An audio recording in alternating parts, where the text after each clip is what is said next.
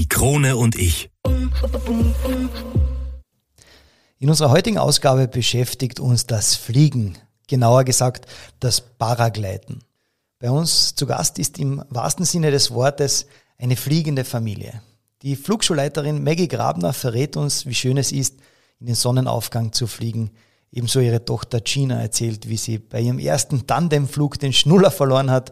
Oder auch der älteste Sohn Nico schildert, wie man beim Landen auf der Suche nach Regenwürmern geht. Und zu guter Letzt erzählt der achtjährige Sohn Hanno, warum man zum Fliegen eine gute Wolke braucht. Also viel Spaß mit der Folge und dranbleiben. Es lohnt sich. Einwürfe. Der erste Sportpodcast der Kärntner Krone. Die Audioplattform für Leistungssport, Vereinssport, Breitensport und Gesundheitssport. Ein Podcast zum Mitreden, zum Zuhören, zum Nachmachen. So bleiben wir alle in Bewegung. Ich bin Patrick Jochum. Schön, dass du mit dabei bist.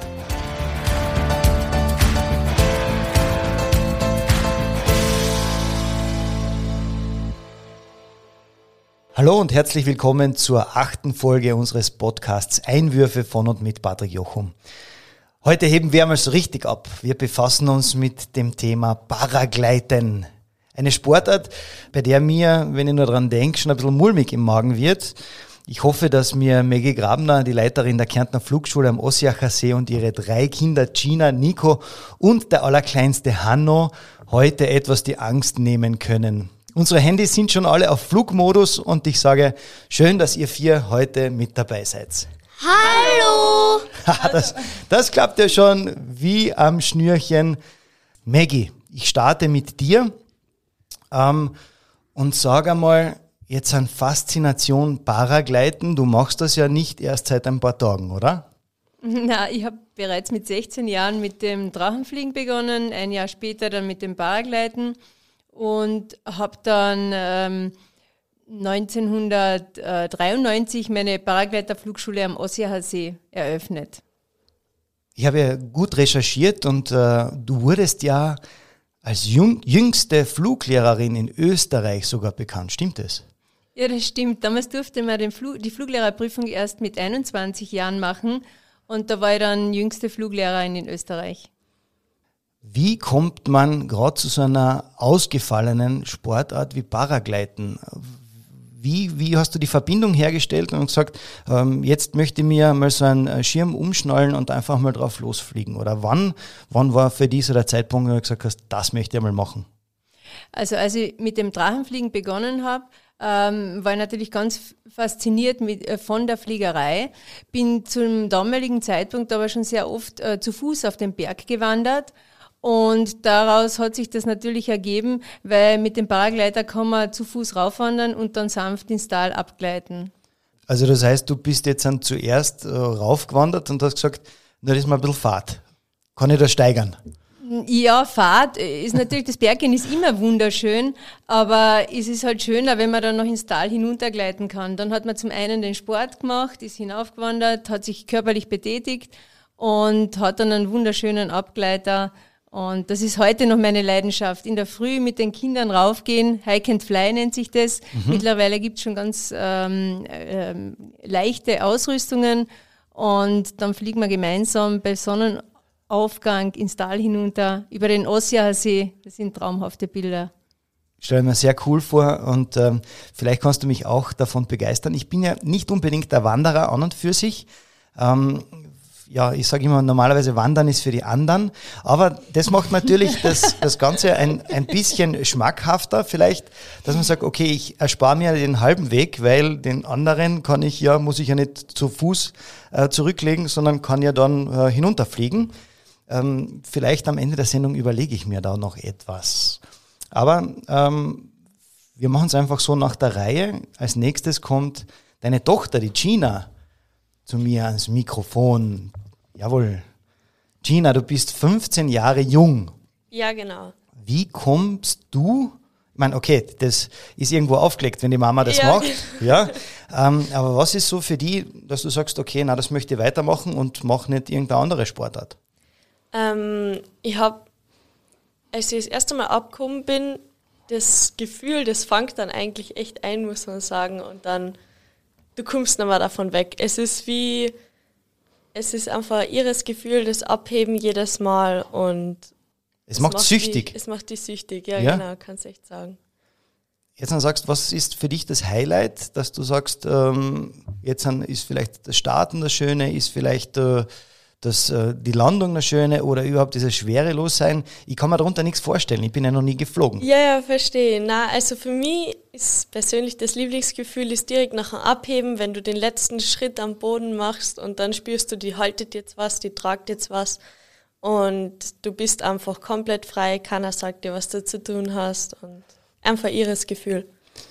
Du gehst ja noch zur Schule, befindest ja, genau. dich in, in Ausbildung wenn man jetzt dann so in der Schulklasse redet mit den anderen Mitschülerinnen und Mitschülern ähm, und du erzählst wahrscheinlich äh, auch, was du machst, ähm, sind dann die ein bisschen neidig auf die oder warum können die dich nicht von einer anderen Sportart begeistern? Ja, ähm, natürlich äh, wollen sie auch gern Paragleiten anfangen. Es gibt sehr viele, die das gern machen würden, aber, aber in diesem Alter ist halt oft das Problem, dass die Eltern das nicht erlauben. Okay. Und dass das ähm, ja, ein bisschen zum Problem wird, aber was soll ich sagen, wenn man coole Eltern hat, die ein bisschen überreden kann, dann glaube ich auf jeden Fall, dass das nicht so eine gefährliche Geschichte ist, wie jeder sagt. Die Mama schmunzelt ein bisschen daneben. ähm, so coole Eltern hat, da muss ich jetzt gleich einhaken und sagen, äh, Maggie, warum traust du deiner Tochter das zu, dass sie das trotzdem machen darf? Bist du davon so überzeugt, dass du sagst, das ist für mich so absolut sicher und ich habe keine Bedenken? Also sie haben beide eine super Ausbildung, sowohl die Gina als auch der Nico. Und wir halten uns sehr genau an die Wettervorhersagen, haben nur sicheres Equipment. Das ist auch ganz wichtig, mhm. dass man keine ähm, gefährlichen Schirme fliegt. Da gibt es so Klassifizierungen. Wir fliegen A-Schirme, das sicherste, was es gibt. Und das ist mir auch ganz wichtig. Sichere Gurtzeuge. Also meine Kinder haben da das beste Material und auch die beste Ausbildung, hoffe ich. Und ja, also das ist schon ganz was Wichtiges. Darf ich kurz dazwischen sagen, sie hat uns ausgebildet. ich wollte gerade sagen, von der Besten gelernt. Na, sehr cool. Ähm, ich muss die Frage jetzt dann weitergeben an die Gina. Wann war denn dein erster Flug? Wie alt warst du denn da? Ähm, mein erster Tandemflug, also wo ich zu zweit geflogen bin, das war mit drei Jahren, glaube ich, mit meinem Papa. Ach, ja, da habe ich sogar noch einen Schnuller im Mund gehabt, den habe ich dann verloren. Aber ich kann mich sogar noch an ein bisschen was davon erinnern. Das ist echt irre, obwohl ich damals noch so jung war. Und seit dem Zeitpunkt war es dann für dich eine Regelmäßigkeit und dann bald irgendwann einmal das Selbstverständlichste auf der Welt? Ja, es war wirklich selbstverständlich. Also für mich war das dann auch keine große Attraktion mehr, als ich ein Kind war. Ähm, weil wenn ich es anderen erzählt habe, haben sie immer so geschockt reagiert und für mich war das ganz unverständlich als Kind. Aber es war auf jeden Fall dann schon eine Sucht. Jetzt versetzen wir uns in die Situation, ich bin ein Mitschüler von dir. Ja. Und ähm, ich frage dich einfach so frei von der Seele, was machst du denn am Wochenende so? Ähm, und wenn ich dann sagen würde zum Beispiel, ja, ich gehe wahrscheinlich wieder fliegen, ein bisschen Hike and Fly, da sind sie immer ganz geflasht, aber ja. es ist tatsächlich. Ja, aber was machst du da genau? Ähm, Hike and Fly ist, ich nehme mein ganzes Equipment, also mein Schirm, mein Gurtzeug und mein Helm, alles, was ich brauche. Das wiegt insgesamt vielleicht vier Kilo, also es ist echt Aha, schon irre doch. heutzutage. Das packe ich in den Rucksack ein und nachher wandere ich rauf zu unserem Berghaus. Mhm. Und von da starte ich weg. Zu Hause starte ich weg im Prinzip und zu Hause lande ich dann wieder. Es hat ja dann bei uns in der Krone einen Bericht gegeben im letzten Jahr. Da hast du äh, einen Traum beschrieben. Da ja. hast du gesagt, äh, mein größter Traum wäre es, in die Schule zu fliegen. Ja, es ist auf jeden Fall leider noch ein Traum, aber ich versuche den Traum gerade Wirklichkeit zu machen. Ja. Das erfordert natürlich ein paar Vorbereitungen. Darfst du das überhaupt? Ja, eben, das sind die. Das, ah, das, sind, die, das sind die Vorbereitungen. Okay. Ja, genau. Weil ähm, eine Landung eben in der Stadt drinnen zu machen, das erfordert natürlich ein paar Genehmigungen und so. Ich meine, als Paragleiter darfst du im Prinzip eigentlich Außenlandungen machen, aber es wäre dann ja keine unabsichtliche Außenlandung, also keine Notfalllandung, sondern es wäre ja beabsichtigt. Deswegen muss ich noch schauen, ob ich das hinkriege. Jetzt hoffen wir, dass einige Mitschüler nicht beabsichtigen, von der Schule zu fliegen. ähm, Vielleicht darf ich da dazu den äh, Nico befragen. Lieber Nico, komm zu uns. So, Nico, du bist 17. Ja, genau. Und wie bist du zu dem äh, Flugsport gekommen? Ja, also gleich wie die Schwester, halt über die Mama. Man ist fast gezwungen worden, halt einmal, wenn man so vor der Haustür das dauernd hat, einmal das auszuprobieren. Und ja, mit zehn Jahren habe ich das erste Mal einmal nur so Übungsdinge, also Übungsläufe gemacht und so. Und halt mit 14 den ersten richtigen Flug. Und ja, von da an ist nur noch, weiß ich nicht, jedes freie Wochenende einen Schirm nehmen und halt fliegen gehen. Du hast ja die gleiche Situation äh, in der Schule, denke ich einmal, äh, dass man dann stolz wahrscheinlich erzählen kann, ja, genau. äh, ich mache Paragleiten. Äh, wie fassen das deine Schulkameraden auf? Also bei mir ist meistens so, wenn ich davon erzähle, ich gehe jetzt am Wochenende fliegen oder keine Ahnung, ich mache wieder halt mit Freunden was und gehe Paragleiten. Die meisten denken sich so, oha, cool, ich möchte das auch mal probieren. Oder fragen mich sogar mal, ob ich mhm. halt mit ihnen zusammenfliegen kann und so. Und dann sage ich halt gern, sobald ich die, die, die Ausbildung dafür habe. Und ich hätte sogar einige Freunde, die es echt gerne selber ausprobieren würden. Also die sind nicht so abwegig. Sehr spannend, mit 17 ähm, so ein Selbstvertrauen zu haben. Und äh, ich, ich denke mal, ich an deiner Stelle würde sagen, äh, wenn ich die Ausbildung habe, ähm, ein toller Anmachspruch, ja, lass uns einmal nicht, wie sagt man, hinter die Häuser, um die Häuser ziehen, sondern lass uns eine Runde Paragleiten ja, das gehen. kommt bei den Mädels ganz gut an, ja. Ja, das denke ich mir. Okay, das ist, also das schreit schon nach Folge 2, äh, genau, vielleicht ja. in in ein paar Monaten werden wir dich dann dazu noch einmal befragen. Für mich jetzt dann herauszufinden, ihr beide seid ja Geschwister. Gibt es da vielleicht so ein Konkurrenzdenken, dass man sagt, ähm, irgendwie wettbewerbsmäßig, ich kann höher, ich kann schneller, ich kann weiter beim Paragleiten? Ja, also gewinnen würde eh überall, aber. Kampfansage? Also es ist schon so, dass man sich ein bisschen so hochmatcht, aber ja. das ist eh lustig, weil das in einem Bereich ist, wo es echt noch genießbar ist und hauptsächlich ist es halt das coole Erlebnis, das wir gemeinsam teilen können. Aber es ist schon ein cooles Battle eben, weil ich habe früher anfangen dürfen als sie, aber sie kommt halt öfter dazu, weil sie halt. Ja. Also es ist echt, das ist ziemlich cool. Sie hat zwar mehr Flüge, ich probiere mehr aus und gleich so wieder aus und dann, es ist sehr lustig, ja. Ja wenn du sagst, ich probiere mehr aus. Ja. Ähm, ich bin ja kompletter Anfänger. Ich, ich bin ja ein, ein Angsthase diesbezüglich. ähm, ich probiere mehr aus. Was heißt das? Ich probiere da, mir engere Kreise zu ziehen, weiter zu fliegen, höher zu fliegen. Ja, es ist Bargleiten wie jeder Sport. Man, man, man kann anfangen, halt normale Gleitfliege machen und halt runterkommen und die Aussicht genießen. Und man kann halt da anfangen, engere Kurven zu fliegen, mehr G-Kräfte, also man kann es einfach mehr, immer mehr zum, zum Spaßfaktor hinbringen, finde ich. Genau, immer und, zum Limit geht er. Ja, Aber naja. Und, und ähm, ich probiere halt dann eher so Sachen aus, wo ich halt mehr den Adrenalinkick auch kriege und sie macht halt noch lieber dieser, sie genießt das mehr, sagen wir so. Du hast vorher gesagt, irgendwas von G-Kräfte. Was, was sind ja. G-Kräfte? Ja, wenn, wenn du zum Beispiel, du kannst in eine Steilspirale gehen, wenn du die in einer Seite ganz eindrehst und dann fliegt der Schirm eben so um die eigene Achse sehr schnell den Boden entgegen und dann wirken halt gewisse äh, Zentrifugalkräfte nach außen und die drücken die halt richtig rein und das ist schon, es ist a, wie Achterbahnfahren, ein ziemlich cooles Gefühl. Ja, es ist echt ein irres Gefühl. Ja. Also das heißt so, wenn du sagst Achterbahnfahren, das bin ich schon, das habe ich mir schon getraut. äh, wenn der ziemlich rasch in die Kurve rein, dann, dass es mich so rausdrückt, das sind die sogenannten Da drückt sich schon, also ah, okay. kommt genau. drauf an, wie man es möchte. Okay. genau. Sehr cool. Und jetzt haben wir noch den Jüngsten auch bei uns, den Hanno. Hanno, du bist acht Jahre alt, gell? Du setzt, ja, einmal genau. den, du setzt einmal den Kopfhörer auf, sehr cool. Ja. Und du tust jetzt an auch schon Paragleiten. Ja.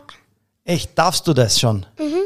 Wenn die Mama sagt schon, ja, ähm, was taugt da denn so an dem Paragleiten? Äh, dass ich so hoch in der Luft bin.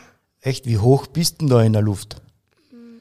Wenn ich von der Gerlitzen fliege, äh, 1000 Meter. 1000 Meter bist du in der Luft? Ja, wenn ich von der Mitte fliege, da wo wir wohnen, 500 Meter.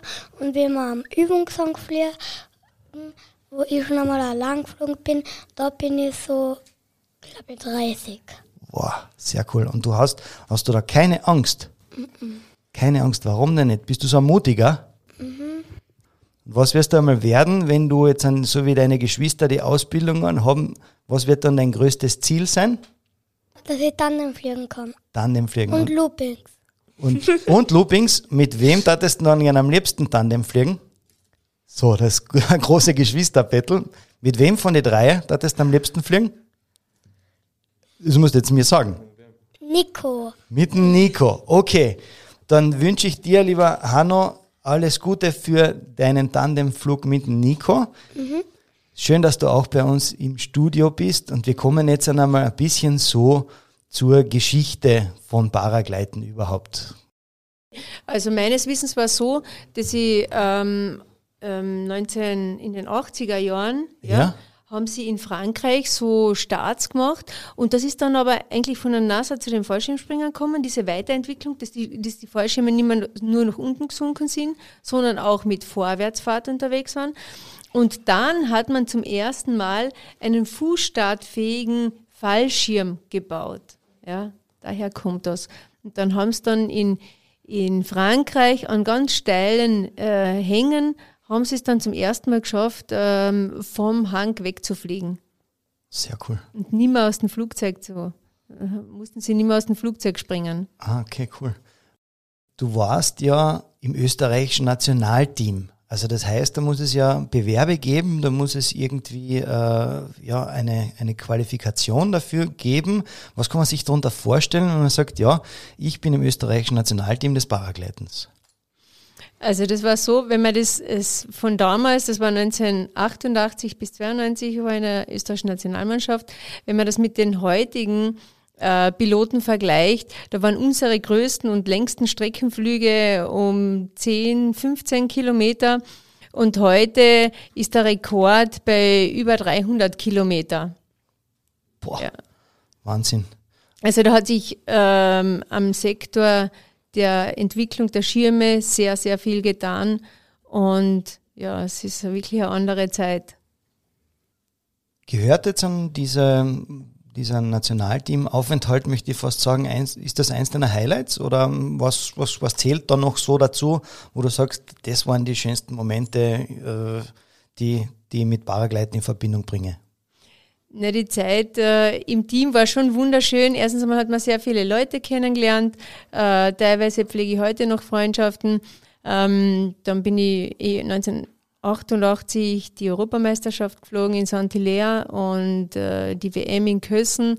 Es war eine wunderschöne Zeit, es war lustig, spannend und ähm, ja, damals war man halt ein bisschen risikobereiter. Heute mhm. würde ich das nicht mehr machen.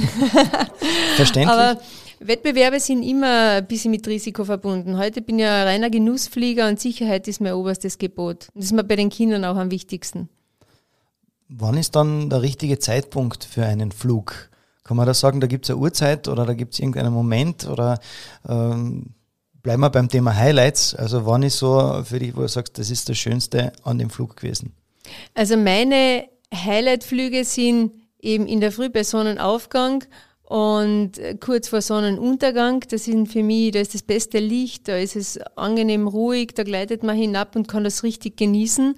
Äh, für manche ist der Highlight dann um die Mittagszeit, sich hochzuschrauben und dann auf Strecke zu gehen. Man kann ja da ähm, zum Beispiel auf der Gerlitzen, wenn man sich die Genehmigung vom Tower einholt, weil normalerweise darf man nur 300 Meter überhöhen. Wenn man die Aha. Freigabe bekommt, ähm, dann kann man höher raufsteigen. Das nur mit, mit der Kraft der Luft, der Thermik und kann dann weite Strecken fliegen. Für manche ist das das Highlight. Und dann gibt es natürlich auch noch diese Akropiloten, die es genießen, überm See Manöver zu fliegen. Und da kommen die besten äh, Leute von überall auf der Welt her. Wir haben da den Xandi Meschu, auch bei uns in, in Annenheim und der war mal Akro-Weltmeister und der zieht natürlich diese Leute auch her. Und das ist ein wunderbares Miteinander. Also wir sind die Hike Flyer, die Genussflieger, die Akroflieger und die normalen Streckenflieger und äh, es ist ein, ein angenehmes ähm, Nebeneinander und das ist auch wichtig. Du hast vorher angesprochen, Manöverfliegen und so weiter. Manöverfliegen, das heißt irgendwie, äh, das ist nicht das sanfte äh, drübergleiten, sondern das ist ja äh, um die Ecken fliegen. Das ist schon, da gehört schon was dazu, ja. Wir haben in Kärnten auch so einen jungen aufsteigenden Stern. Das ist der Norbert Winkler, der auf Anhieb, ein 19-jähriger Bur, damals, glaube mit 17, ist er bei der Weltmeisterschaft mitgeflogen und ist auf Anhieb 15. geworden. Und ähm, die fliegen sozusagen kopfüber teilweise, machen sowas wie Loopings Boah. und, und so ja. Sachen und äh, da gehört schon auch ein sehr hohes Können dazu. Fliegen mit zwei Rettungsgeräten überm See, falls irgendwas daneben geht, damit sie dann im See eintauchen und nicht äh, irgendwo am Boden aufschlagen. Okay, was, was, ist so ein Rettungsgerät? Was ein Rettungsgerät, das ist sozusagen da hat man so einen kleinen Fallschirm noch einmal dabei, mhm. falls irgendwas ähm, sein sollte. Wenn zwei zum Beispiel in der Luft zusammenstoßen würden, dann hat man auch sozusagen äh, einen Rettungsschirm dabei, damit man sanft herunterkommt. Sanft herunterkommen. Also das ist der Vorteil beim Paragleiten. Runterkommen ist noch jeder. Ja. Ähm, aber diese Schrecksekunden oder hat es da vielleicht irgendwelche Momente der Angst gegeben, irgendwann einmal, äh, weil halt der Schirm sich nicht so verhalten hat, wie du es gerne hättest. Ist dir das schon mal passiert? Ja, natürlich. Wenn jemand sagt, er hat keine Angst, dann. So wie ich. dann lügt er. Alle lachen, oder sehr gut. Irgendwas, irgendwas passt sonst nicht. Ja. Man hat natürlich auch beim Autofahren Angst oder noch mehr Angst aber beim Motorradfahren. Und natürlich hat man immer, äh, ich würde es eher Vorsicht äh, oder Aufmerksamkeit nennen, ähm, das ist heute noch vor jedem Start. Gell? Da checkt man alles, macht den Fünf-Punkte-Check, schaut, ob das Wetter wirklich passt, wo man keiner in die Quere kommt, dass ich nicht gerade während der Startphase, dass jemand von rechts oder links daherkommt. Also ähm, Vorsicht ist das Richtige und, und Angst ist, glaube ich, ganz was Wichtiges, damit man eben nimmer startet, wenn zum Beispiel der Wolke schon ganz dunkel ausschaut. Mhm. Wir kommen ja dann im zweiten Teil noch ähm, auf das ganze Equipment, auf was muss man achten, äh, Ausbildung etc. Bleiben wir vielleicht noch einen Moment dabei. Hat es irgendwann einmal bei einem Flug einen Moment gegeben, wo du gesagt hast, uh, besser nicht? das ist jetzt lustig. Äh, Während der Zeit, wo ich die Wettbewerbe geflogen bin, da hat es natürlich solche Momente gegeben. Ich kann mich noch erinnern, bei der Weltmeisterschaft in Kösen, da ist eine Japanerin von mir geflogen und ich habe mir gedacht, um Gottes Willen, ähm, die hat da so einen Einklapper gehabt, was, was ist da los? Und weiß ich nicht, zehn Sekunden später fliege ich da durch. Und da fliegt man natürlich bei Wetterverhältnissen, wo man so als Funflieger nicht mehr starten würde und fliegen würde. Und ja, das ist halt Wettkampf.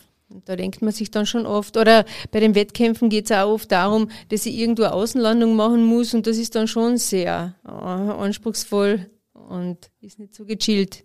Ja, wenn du sagst, äh, dass sich der Schirm da zusammenfällt, was passiert da? Ja, da fliegt man natürlich durch sehr turbulente ähm, Bereiche weil wo es rauf geht, geht es auch runter. Mhm. Ja. Und, von der Thermik her. Ja, von der Thermik. Mhm. Es gibt keine, das ist einmal ganz wichtig, es gibt keine Luftlöcher. Aber es gibt halt okay. Aufwindzonen und dort, äh, wo es rauf geht, muss es da, daneben irgendwo auch runtergehen. Ja? Und da fliegt man halt zuerst von mir aus in, in einen 4, 5 Meter Aufwindbereich und dann geht es halt gleich mal 4, 5 Meter ähm, sozusagen ähm, mit einer Abwindzone dahin. Und dann kann schon passieren, dass man so kleine Deformationen hat an der Kappe oder so. Ähm, obwohl, da sind wir auch wieder beim Material, wenn man einen A-Schirm fliegt, der geht von selber auf, so schnell kann man gar nicht reagieren. Okay. Mhm. Also du nimmst mir nach und nach ein wenig die Angst. Ähm, die nächste Frage gilt jetzt wieder der Gina. Ähm, du bist ja auch Genussfliegerin, so ein bisschen, oder? Da gehst du schon ein bisschen mehr dort ans Schafe. Ähm, die Mama ist der Meinung, dass ich an Schafe gehe, der Nico ist der Meinung, dass ich Genussfliegerin bin. Also okay, du kannst okay. es dir aussuchen. Sehr gut. Für mich ist das jetzt ein, mm, so spannend, wenn du da in der Luft bist und einfach sagst, okay, Kopf abschalten wahrscheinlich. Ähm, was habe ich da eigentlich so mit? Äh, ist es so möglich, dass man da Kopfhörer mit Musik, eventuell ja, den einen oder ja, anderen Podcast ich. der Kronenzeitung hört? ja, das Gibt's mache ich sogar extrem gern. Also eine Box, die ja? schnalle ich mir bei meinem Gurtzeug dazu ein und dann, hey, während dem Fliegen Musik. Das ist natürlich richtig schön. Okay. Gibt es dann sowas wie ähm, am Straßen, äh, beim Straßenverkehr wie Vorrangregeln, wenn jetzt am Sieg, da kommt einer oder wer hat Vorrang, gilt da auch die Rechtsregel? Das hat mir mein Opa letzte Woche auch gefragt. ja. Ähm, na, also man weicht einfach aus, wenn man vor allem über und drüber fliegt. Nein, ist wichtig, dass der obere schaut, dass man da kann in die Quere kommt, weil mhm. der untere, der wird eher weniger raufschauen in die Sonne. Deswegen ja. Aber es weichen sie, man weicht natürlich noch rechts aus, genau. ja, wenn zwei aufeinander zukommen, ja. Ja. ja. Uh. Das schon. Gibt es solche Situationen, dass da direkt wirklich zwei aufeinander? Äh, ja, eben eher selten. Ja. ja, okay. Also so dieses klassische Schießhase, das, nein, das macht ihr bitte nicht, gell? Ihr seid da äh, Sicherheitsflieger. Ähm, was mich zur nächsten ähm, Frage bringt, und zwar, wie lange ist man eigentlich in der Luft? Kommt drauf an, von wo wir wegstarten. Ähm, wir haben auch bei uns in Annenheim drei Startmöglichkeiten. Mhm. Also einmal der Aussichtberg, da wo wir wohnen, da startet man mit 500 Meter Höhenunterschied, also auf 1000 Meter Seehöhe. Dann kann man auf einen Tausender nennen wir das, da hast du 1000 Meter Seehöhe, äh, Seeunterschied und 1500 Meter Seehöhe. so. Höhenunterschied. Höhenunterschied. und dann gibt es natürlich noch den Gipfel von der Gerlitzen da bist du auch ziemlich hoch in der Luft. Also wenn du vom Gipfel startest, bis circa 20 Minuten. 20 Minuten? Aha. Aber du kannst natürlich, also wenn du ein Thermikflieger bist, so wie die Mama es erwähnt hat, ja. dann kannst du natürlich ewig in der Luft bleiben. Also mein längster Flug war mal in Italien, in Meduno. Der war drei Stunden lang. Nachher hast du natürlich alle Möglichkeiten. Du kannst am Gipfel wieder einlanden, du kannst in der Luft bleiben, wie du willst. Ja, das bringt mich zum nächsten Thema, wenn ich jetzt drei Stunden unterwegs bin und ich muss einmal für kleine Patricks. wie, wie löse ich das Problem? Sage einfach, okay, ähm, ich mache jetzt einfach eine Zwischenlandung und sage, äh, ja, dann geht's weiter. Oder kann man das wirklich so beeinflussen, dass ich sage, jetzt breche ich meinen Flug ab und sage, ich meine jetzt nicht äh, äh, irgendwelche Seile durchschneiden, nein, sondern einfach, dass wir runter und dann geht's vielleicht nochmal rauf. Macht man das so? Ähm, also die Profis, die machen es tatsächlich sogar so, die haben solche, wie sagt man dazu, Mama? Ja, die, entweder sie fliegen wirklich mit Windeln ja. oder haben so Pinkelkondome mit, ja. weil die dürfen den Flug nicht unterbrechen. Weil ein Freund von uns, ähm, äh, der Paul Dakac, äh, ist letztens in, im, im Herbst war das in, ähm, das war in Brasilien 360 Kilometer geflogen, da war elf Stunden unterwegs. Also es ist eine Sensationsleistung. Und, und der darf natürlich, natürlich nicht zwischenlanden, ja, sonst zählt der Flug nicht als so langer Flug. Also das heißt, es geht darum, so lange wie möglich in der Luft zu bleiben. Ja, so weit wie möglich so weit wie zu möglich. fliegen, so weit wie möglich zu fliegen. Und das ist natürlich, das ist Weltklasse, was der da geflogen ist. Wenn man jetzt so lange in der Luft ist und sagt, okay, ich bin trotzdem irgendwas zwischen äh, mutig äh, und Genussflug, so äh, möchte ich das beschreiben. Was geht einem da durch den Kopf? Bei Gina, bei dir haben wir gehört, du hörst gern Musik, äh, aber was, was ich meine, ich stelle mir das jetzt an lange, es ist eine lange Zeit, die man da, da, die man da oben in der Luft ist. Ja, was macht man, man, da die ganze man Zeit? Kommt auf, auf Gedanken, auf die man sonst eigentlich nicht kommen würde, weil du wirklich, und es kommt dir alles so irre unwichtig vor, wenn du runterschaust und alles so klein ist. Also es ist echt ein irres Gefühl. Jeder, der was das zum ersten Mal macht, also dann im Fliegen zum Beispiel, der sagt irre, sowas, sowas erlebt man sonst nicht, wenn man nicht da über seine Angstschwelle drüber geht. Jetzt darf ich vielleicht den Nico wieder äh, mit ins Boot holen und den Nico fragen, ähm, bevor wir zu den ganzen Feinheiten und so weiter kommen. Ähm, ich komme ja ein bisschen vom Motorsport unter anderem und äh, ich weiß, dass äh, beim Motorrad, da hat man einen Lenker, wo man nach links und nach rechts abbiegen kann. Äh, was macht man beim Paragleiten? Dass man links abbiegt und dass man rechts abbiegt? Ja, also ich darf selber auch Motorrad fahren. Ah. Also ich, ich weiß, mhm. was du meinst. Ja. Ist auch ein cooles Gefühl, nur beim Paragleiten sind halt, du hast auf der Rückseite vom Schirm sind so zwei extra Linien, die separiert sind. Das sind die Bremslinien. Ähm, mit denen kannst du eben rechts ziehen, dann fliegt er nach rechts der Schirm, links ziehen, dann fliegt er nach links. Du kannst aber einfach Körper, also mit dem Körpergewicht hin und her bewegen, dann fangst du auch so an zum Schaukeln oder so Sachen und ja, das ist eigentlich die, die Lenkbewegung. Und damit bleibt man auch sehr lange dann in der Luft, oder? Wo einfach sagt, genau. Wie erkenne ich denn ähm, überhaupt, wenn wir vorher von der Thermik gesprochen haben, dass ich einfach sagt, nein, ich möchte den, den Flug fortsetzen, dass ich jetzt an, sehe da ein Luftloch, ist da irgendwo, wird da, ist da gibt es einen Farbenunterschied, wie muss man das vorstellen? Ja, also so sieht man, so leicht leider ist es nicht. Ähm, ich wollte eh gerade sagen, es sind Thermik ist meistens, es sind so, es gibt Thermikschläuche, wo, wo man eben sich eindrehen muss und da muss man eben so ganz flache Kurven fliegen und in diesem Thermikschlauch sich aufarbeiten. Oder es gibt eben auch beim, also den ganzen Hügel, dass der vom Wind angeströmt wird, dann kannst du dort hin und her auf, also immer höher, immer höher. Mhm. Und sehen tust du es eigentlich, du kannst am Baum sehen, was ich ganz gerne mache, ist auch eben, wo Vögel sind. Du fliegst wirklich den Vögeln nach und du siehst, wie die, wie die fliegen, wo sie fliegen, siehst, ob sie raufkommen oder nicht, ob sie die Flügel bewegen müssen oder nicht. Und ja, so kannst du es eigentlich ganz gut erkennen, ja. So machen das also die Profis oder die angehenden Profis.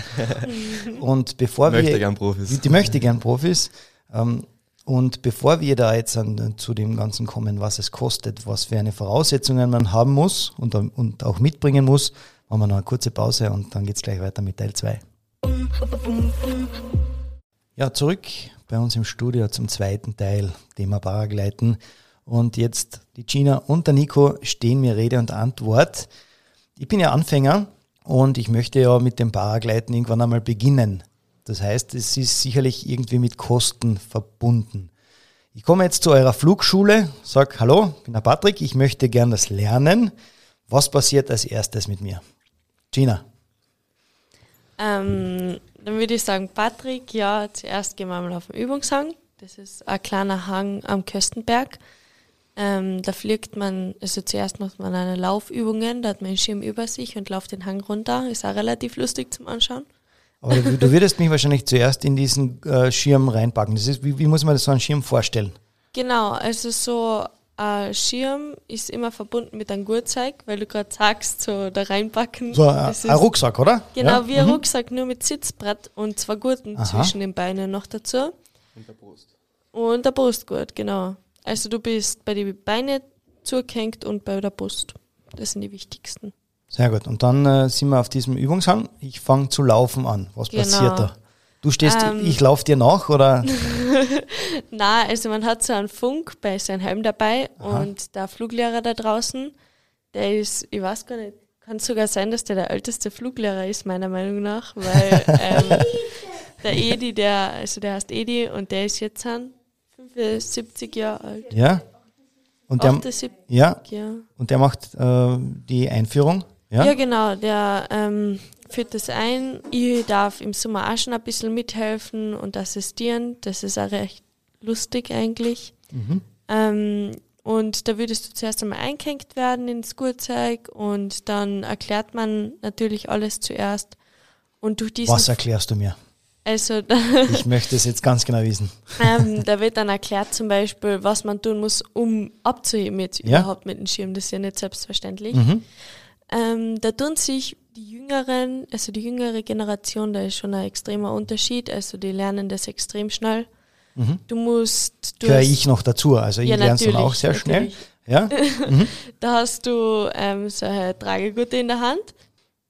Also du laufst los und dadurch wird es nach hinten gezogen mhm. und du musst diese Tragegurte über deinen Kopf führen Sobald sie über deinen Kopf sind, lässt du die Tragegurte los, hast nur noch deine Steuerleinen in der Hand, die der Nico früher erwähnt hat. Mhm. Mit denen, wenn du rechts ziehst, fliegst du nach rechts, wenn du links ziehst, nach links. Und wenn du dann diese Tragegurte loslässt und nur noch die Steuerleine in der Hand hast, musst du schauen, dass du fest laufst. Und durch dieses feste Laufen strömt viel Luft in den Schirm, also oder du hast guten Gegenwind, das ist natürlich dann mhm. nochmal leichter. Und durch dieses feste Laufen, da strömt der ganze Wind in den Schirm, der boostert sich auf, wird im Prinzip zu einem festen Fluggerät und dadurch tragt er die dann und du hebst ab und du spürst jetzt an, jetzt zirkt dir was nach oben und das ist echt ein irres Gefühl dann. Das wäre der Start. Und ich hoffe, dass du mir auch vorhin dann bei der Einweisung auch gesagt hast oder erklärt hast, wie ich ja. denn wieder lande. Was mache ich denn jetzt? Bin ich bei diesem Übungsplatz ein paar Meter oben und genau. sag, so und jetzt alle bitte fragen stopp. an, wie kommt man wieder runter? Ja, genau. Das passiert von selber.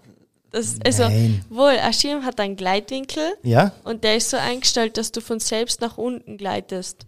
Du fliegst auf dem Übungshang circa, weiß ich nicht, eine halbe Minute, 30 Sekunden, sowas. Ja. Das heißt, du bist 30, so 30 Sekunden in der Luft, da gehen sich keine Kurven aus, wenn mhm. wir uns ehrlich sind. Und dann sage ich, und jetzt die Steuerleinen ganz hinunterziehen und nachher landet man ganz sanft am Boden.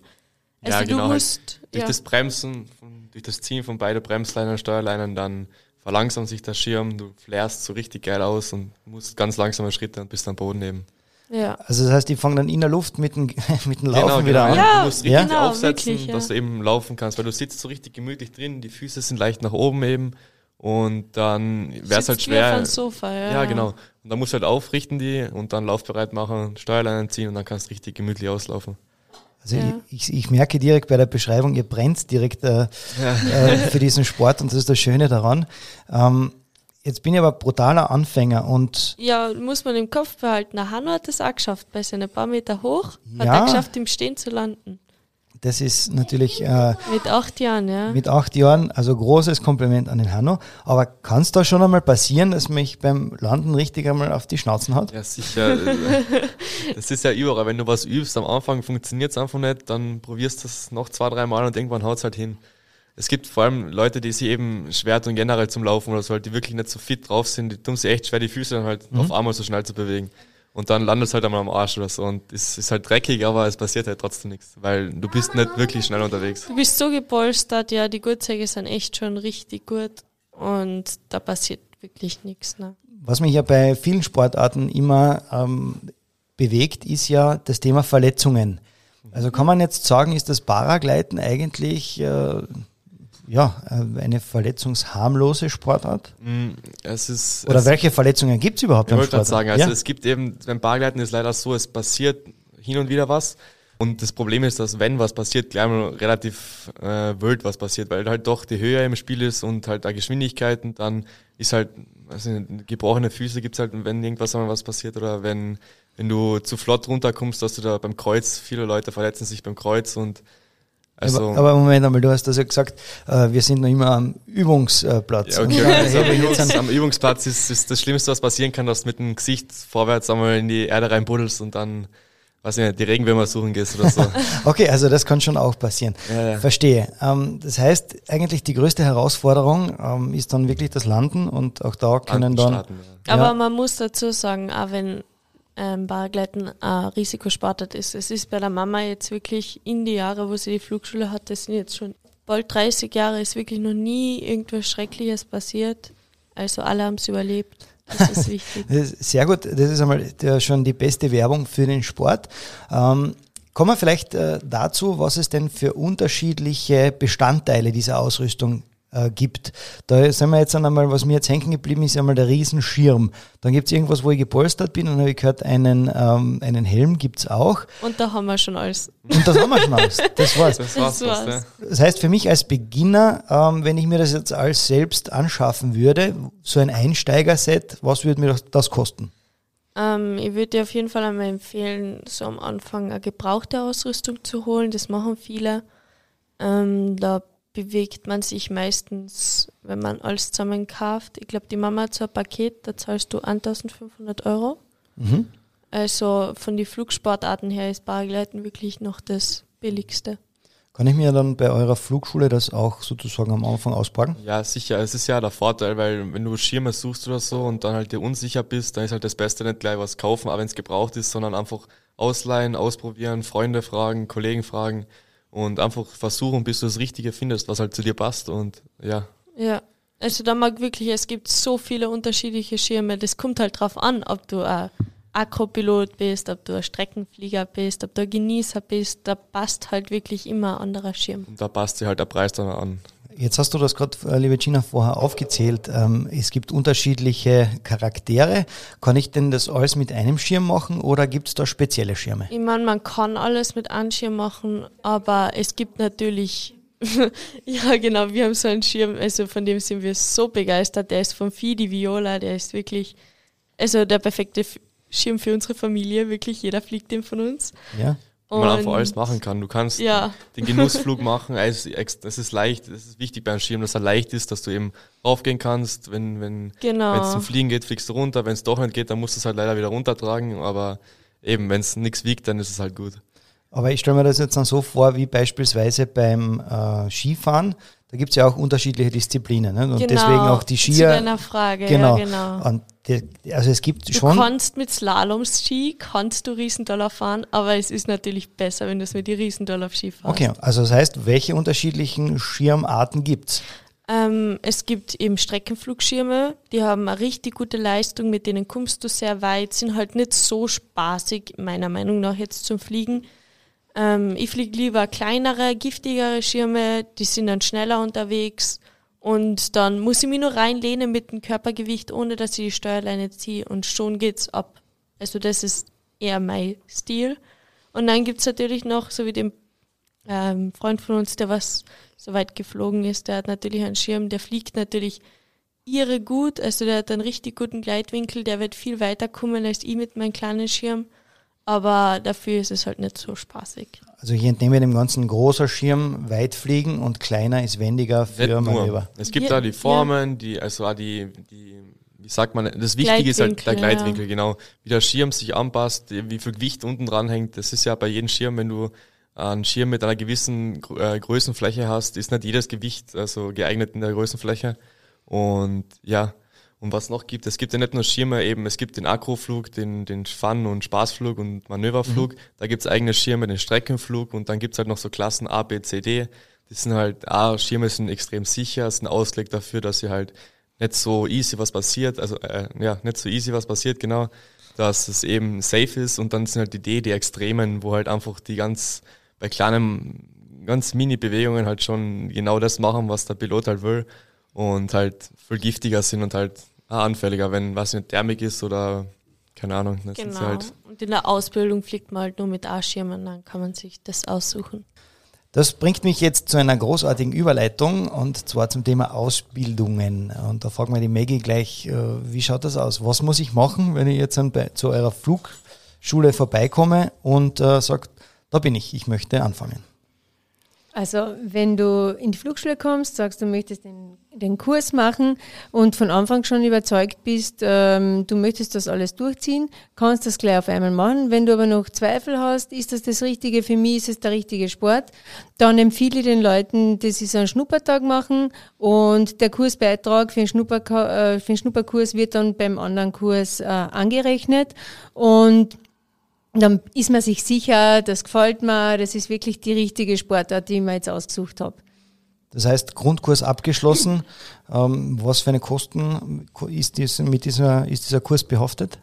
Also wir haben jetzt ein, heuer überhaupt so eine, eine Staffelung. Ich unterstütze die Jugend total, also 14 Aha. bis 19-Jährige, die werden auch äh, noch einmal vom österreichischen Aeroclub unterstützt. Und ein 14 bis 19-Jähriger zahlt äh, 1499 Euro für den kompletten Kurs inklusive Leihausrüstung, inklusive Fahrten am Ossiachberg, Theorie, alles komplett, äh, was man eben für die Scheinausstellung braucht. Und dann nach oben, dann gibt's wieder äh, zwischen 20 und 30 und zwischen 30 und 50 und ab 50 die zahlen ein bisschen mehr, weil es wirklich so ist, ich bin jetzt selbst 53, habe einen Tanzkurs gemacht vor kurzem und habe gemerkt, die Koordination geht wirklich nach unten, obwohl ich Einradfahrer bin, Skateboardfahrer, äh, von Haus aus eine gute Koordination habe, aber sie nimmt ab. Gell? Da kann man machen, was man will. Beim Motorradfahren ist es auch so, wenn man das spät lernt, wird man das wahrscheinlich, ähm, wird man einfach länger brauchen, bis man da drin ist. Und ich glaube, dann ist es eine faire Ausbildung, trotzdem eine ganz äh, eine fundierte Ausbildung und die können sich dann, je älter die Leute sind, umso mehr Zeit können sie sich lassen.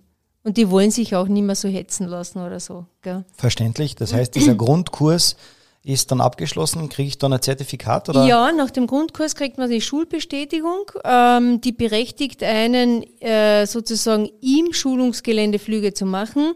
Ganz alleine macht man die trotzdem nicht, sondern es nimmt an eine halt sozusagen unter Anführungszeichen an die Hand. Also jemand fährt mit dir auf die Gerlitzen rauf, das ist dann kein Fluglehrer, aber jemand, der halt schon selbst Flugerfahrung hat und das einen einfach ein bisschen begleitet. Rechtlich dürfte man dann normalerweise runterfliegen, würde aber seinen Flugauftrag brauchen und es ist sinn, sinnvoller, wenn jemand einfach dabei ist. Sehr schön. Das heißt, Teil 1 ist der Grundkurs, Teil 2, der Fachbegriff dafür lautet wie? Ähm, das erste ist der Grundkurs, das ist der Grundschein, da hat mhm. man fünf funkeingewiesene Höhenflüge dabei und das andere ist dann der Paragleiterschein. Ah, okay, ja. also das ist der Teil 2. Genau. Gibt es da noch eine Steigerung? Gibt's da irgendwie? Ja, danach äh, kann man selbstverständlich noch ähm, die Überlandberechtigung machen. In Deutschland heißt das dann eben B-Schein. Ähm, diese Berechtigung berechtigt einen dann eben auf Strecke zu gehen.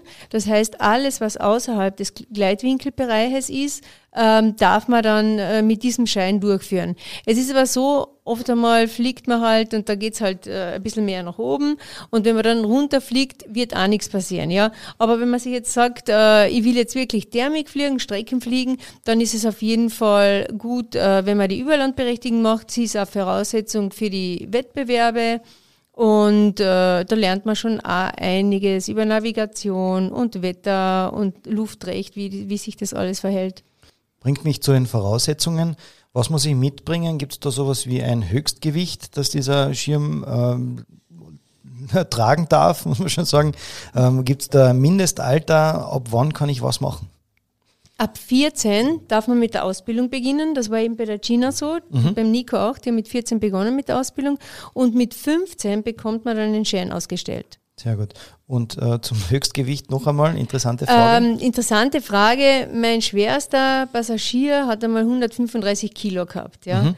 Ähm, und der war aber trotzdem ein sehr sportlicher Mensch, ein Holländer und sehr groß. Also es äh, klingt jetzt so extrem viel, 135 Kilo, aber der war glaube ich fast zwei Meter groß und so, ähm, weiß nicht, hat ausgeschaut wie so ein Highlander. Und deswegen ist es gegangen, ich habe ein relativ geringes Gewicht und der Schirm ist eben bis 240 Kilogramm zugelassen und deswegen bin ich mit ihm geflogen. Und das ist alles ausgegangen, ja? Ja, es war perfekt, es ist alles gut gegangen. Da ist es oft schwieriger, ähm, mit Kindern zu fliegen oder so, weil da achtet man noch einmal genauer, wie ist der Wind, dass das ja nicht so stark ist, ähm, passt alles, dass es ja nicht thermisch ist oder, oder so. Also das ist immer extrem genau bei Kindern. Jetzt geht die nächste Frage an den Nico wieder. Äh, Nico startet mhm. und macht so einen Zwei-Stunden-Turn. Und jetzt äh, habe ich ja den ganzen entnommen, euren Erzählungen. Man fliegt ja da nicht wieder äh, da, wo man gestartet ist, sondern man landet dann irgendwo, unter Anführungszeichen, je nachdem, wo einen äh, der Schirm hinträgt. Wie, wie kommuniziert man dann, äh, dass man sagt, äh, ich habe das Handy mit dabei, Mama, hol mir jetzt, ich bin von Villach nach Klagenfurt geflogen? Ja, das wäre schon ziemlich cool, Frankfurt. ähm, ich meine, ich habe schon äh, so Erlebnisse gehabt, wo die Mama nicht dabei war, wo ich mit Freunden war, zum Beispiel am Doratsch gestartet. Und dann haben wir uns halt gesagt, wir wollen jetzt vom Doratsch bis runterfliegen zu der Skisprungschanze eben. Ja. Und dann ist es halt nicht bei mir ausgegangen, bei meinem Kumpel schon. Und ich bin halt mitten dort auf einer Lichtung im Wald gelandet. Und dann war auf einmal der Akku leer. Und dann, dann war, hat er halt gesehen, wo ich gelandet bin, dann bin ich runterspaziert mit dem Schirm auf der Schulter und war schon dunkel langsam und das ist halt dann ein Erlebnis. Dann irgendwie funktioniert es halt immer, aber es ist schon ganz cool.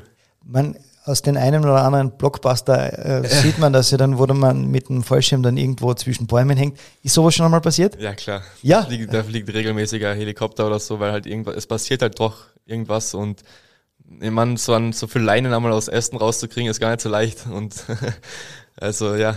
Aber bis dato alles gut gegangen. Ja, Baumlandung ist eigentlich eine ganz sichere Landung. Ähm, wenn man ja. weich, ja, wenn man relativ, man muss den Baum richtig anfliegen, im Notfall lernt ja. man in der Ausbildung so und normalerweise passiert da nichts, man darf nur nicht absteigen und deswegen muss man dann die Bergrettung rufen oder sonst was, weil beim Abstieg passieren dann die Unfälle. Aha, also ich mhm. hänge dann im Hängen Baum bleiben drinnen. und warten, bis, bis Hilfe kommt und einfach oben bleiben. Und wenn es soweit ist, dass man im Baum landet, dann kann man sich vielleicht doch noch aussuchen im, im letzten äh, Augenblick Welcher zwischen Baum? welchem, ja, erst ja. mal welcher Baum, ob das dann quasi ein, äh, Nadel, oder, Nadel oder Laubbaum. Dankeschön. Ja, das ist sehr gut. Du legst es mir in, in den Mund. Ähm, Jetzt haben wir zum Thema Landen ähm, sehr viel gehört, zum Starten natürlich auch und zum Thema Sicherheit. Jetzt weiß ich, ihr habt ja unterschiedliche Angebote bei eurer Flugschule. Du hast mir da also eine nette Auflistung gegeben. Ihr habt ja da äh, vom Flight for Kids äh, ein Action Flight und dann habe ich mir ganz, ganz dick angestrichen den Romantic Flight inklusive Prosecco. Ähm, wie kann ich mir das jetzt vorstellen? Das heißt, unterwegs kommt äh, der Butler und bringt mir den Prosecco oder was passiert da? Ganz so ist es nicht, ja. Aber ah, es kommen oft Bärchen, ähm, die halt äh, gemeinsam ein Erlebnis machen, äh, haben wollen. Und mit diesen äh, Bärchen fliegen die Piloten eben am, am besten so einen schönen Abendflug bei Sonnenuntergang und die fliegen halt so möglichst nebeneinander. Es soll alles gechillt sein und richtig romantisch und nach der Landung bekommen sie dann ein Prosecco serviert. Okay, dann haben wir das Thema auch jetzt dann aufgeklärt. Also, liebe Zuhörer, solltet ihr äh, sowas mal machen wollen, dann bitte bei der Maggie Grabner und der Flugschule melden und sie berät euch dann gern und stellt euch dann das Paket zusammen. Ja, jetzt sind wir schon am Ende angekommen. Wir haben noch äh, ja, meinen Lieblingsteil, Teil 3, das nach einer kurzen Pause, also dranbleiben. Also wir kommen zu den fünf Spitzen der Krone und wir beginnen mit dem Allerkleinsten, mit dem Hanno. Hanno, ich frage dich, was möchtest du werden, wenn du groß bist? Äh, bei der Cobra sein. Bei der Cobra sein, warum das? Wenn man da Räuber fangen kann. Sehr gut. Dankeschön. Hanno, bitte die Kopfhörer abgeben. Paragleiten ist für mich. Ein Gefühl der Freiheit. Die totale Freiheit und der volle Spaß. Die Freiheit genießen. Meine größte Herausforderung. Die Schule. Einmal im Leben möchte ich. In die Schule fliegen. Diese Schlagzeile möchte ich gerne über mich lesen. Nico ist Weltmeister. Egal wo. Gina Isaac fliegt in die Schule. Maggies Flugschule ist die beste Österreichs. Das möchte ich den Zuhörern noch sagen. Probiert das Paragleiten aus, es wird euch gefallen. Kommt, Kommt vorbei, wir freuen uns. Ciao, servus. Ciao! Und das war's noch nicht ganz, denn für alle Zuhörer, die noch jetzt dabei sind, gibt's ein kleines Highlight. Denn äh, der kleine Hanno erzählt uns jetzt an, was man denn für einen guten Flug alles braucht. Also Hanno, erzähl einmal.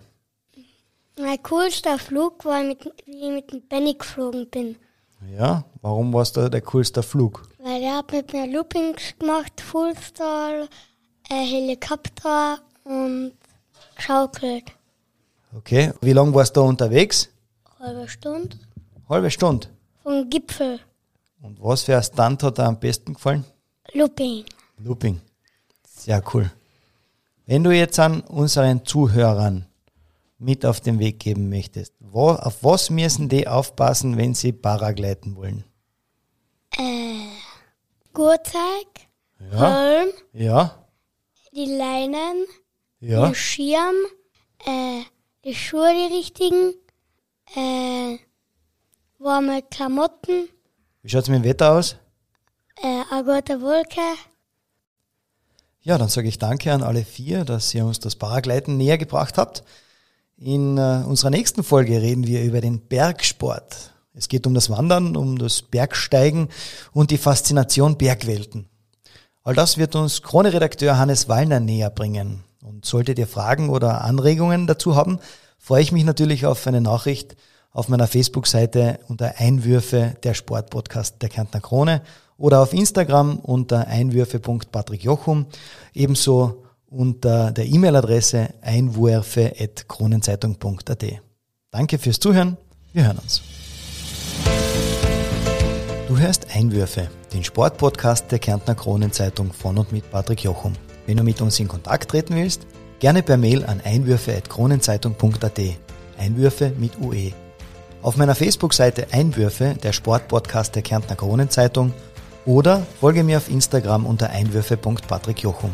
Und natürlich auch über alle Social-Media-Auftritte der Kärntner Kronenzeitung. Den nächsten Podcast hörst du kommenden Mittwoch mit neuen Themen und wieder einem interessanten Special Guest. Die Krone und ich, wir hören uns.